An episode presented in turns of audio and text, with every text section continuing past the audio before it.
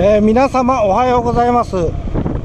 通勤エキスプレス第、えー、53回の収録配信を行いたいと思います。今日はまたあのオートバイの雑音が、まあ、風切り音だったりうるさいと思いますけども、えー、ご了承ください、え今日はですね6月2日火曜日、え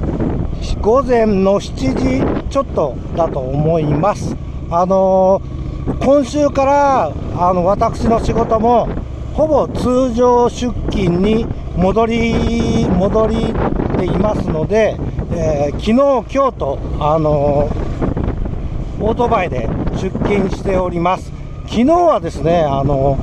結構一日雨の天気予報だったんですけど、えー、嫁があの自動車使うっていうことで、昨日はオートバイで出勤しました。雨の中で収録はしなかったので、えー、今日が、今日は晴れてるんですね。ただまあ、やっぱり夕方、午後は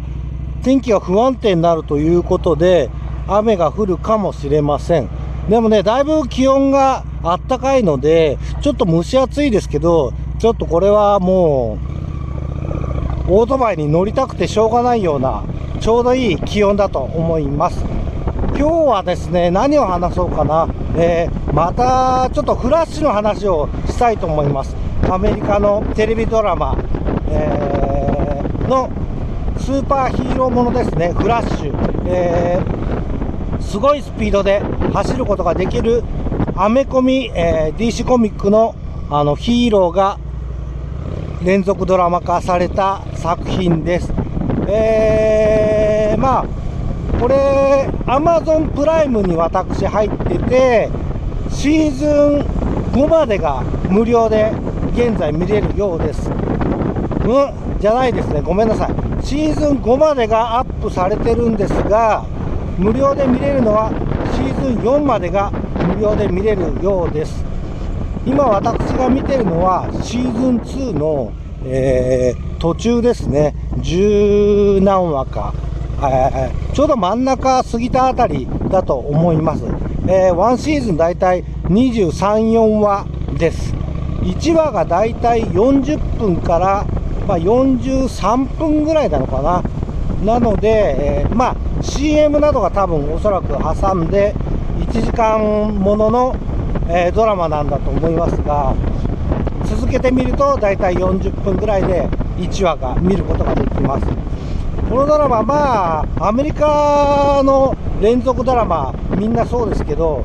キャラクターがどんどん入れ替わったりします、えー、まあ亡くなっちゃったりどっか行っちゃったり、えー、っていうのがまあ常なんですけど私がアメリカドラマでよく見てたのはそうですね、えービバリーヒルズ青春白書。あれ？ごめんなさい。ビバリーヒルズ青春白書合ってますね。あのドラマが一番今までで長く見たんじゃないかなと思います。えー、主人公は初め決まってるんですが、だんだん進んでいくと、まあ、人気がある人が主人公というか、まあ、主人公が交代したっていうインフォメーションはなくてもあの別の方がメインになる話があったりします。まあね、あの長いドラマなんで、そういうのはしょうがないと思うんですけど、まあ、基本的には主役はあんまり入れ替わらない方が僕は好きですね。やっぱ落ち着いて見られるというか、あビバリーヒルズ青春白書の前にもっと子供の時に、まあそれは母親が見てた影響で NHK で放送されてて見てたんですが、大草原の小さな家っていうドラマ見てましたね。まあ、あのドラマ今でも思い、たまになんとなくふと思い出すんですが、えー、子供がちっちゃい時から成長して、結婚して子供ができたりと、もう本当に長い間、なんていうんですか、まあ、北の国からを北の国からも子供の時からね、淳君とか蛍ちゃんが子供の時から、えー、初めテレビシリーズで、その後あの、スペシャルっていうことで、だんだんだんだん年を追うごとの、あのスペシャルドラマがありましたが、大草原の小さな家に関しては、えー、まあ、日本で放送されたドラマでは、もうテレビシリーズとしてどんどんどんどん成長してるんですよ。だからリアルタイムに子供の成長が見れますし、えー、その子供が大きくなって結婚して子供が生まれた話まで続くので、すごいドラマだなっていうふうに、あの、子供ながらに、まあ子供ながらにというか、見てて成長していくんで、私も成長していくんですが、あのー、すごいなと思ってました。やっぱりああいうドラマって今、他にあるんですかね。えー、例えば、ちっちゃい頃ね、姉妹が出てきて、えー、それとは別に血の繋がってない子供が、あの、養子として男の子が、はい、ねえ、それで兄弟3人、あれもう1人いたな、ちっちゃい子もいましたね。えー、長女の方が失明してしまうエピソードとか、えーってもうほんとショッキングでしたね。あのー、養子にした男の子が、えー、火事を起こしてしまうだとか、そういえば北の国からでも火事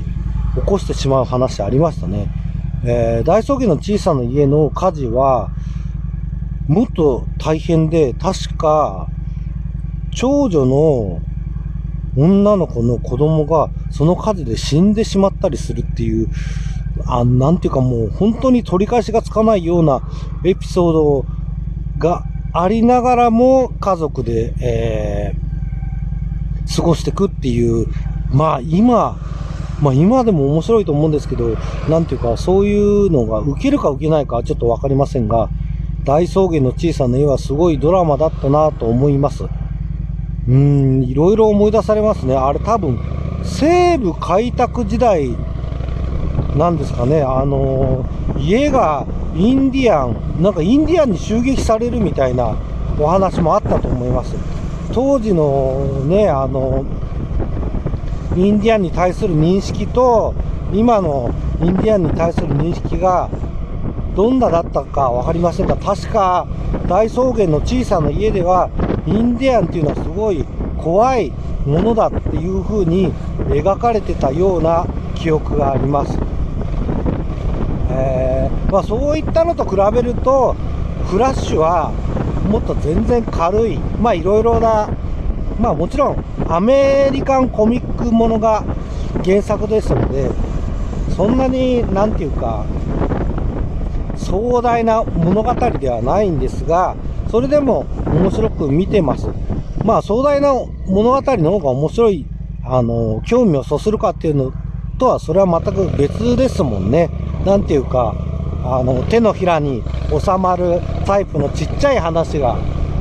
あの心がざわざわしないで、えー、楽しめるっていうタイミングもありますし、アベンジャーズみたいな、なんか宇宙が出てきたり、なんか壮大な、もう大戦争みたいな、派手な大戦争みたいのが、あのー、見たいなと思うタイミングもあります。これはもう、なんて言うんですかね、えー、タイミングどっちがいい悪いではなくてタイミングですもんね。えー、まあ、初めはフラッシュも、えっ、ー、と、もっとちっちゃなスケールの話かなと思ってたんですが、第2シーズンになってから、えー、パラレルワールドが出てきて、あの、物語の中ではアースワン、まあ、今の我々が住んでる地球がアースワン、えー、それでパラレルワールド、平行世界が、まあ、いくつも出てくるんですけど、その中のアース2っていう世界と、なんか、なんですかね、えーメタヒューマンって言ってますね。あの、特殊能力者。メタヒューマンがあっちの世界とこっちの世界を行ったり来たりして、まあ、物語が進んでいく。えー、アース2パラレルワールドには、やっぱり、こっち、こちらのアース1で生活している、あのー、人物たちが、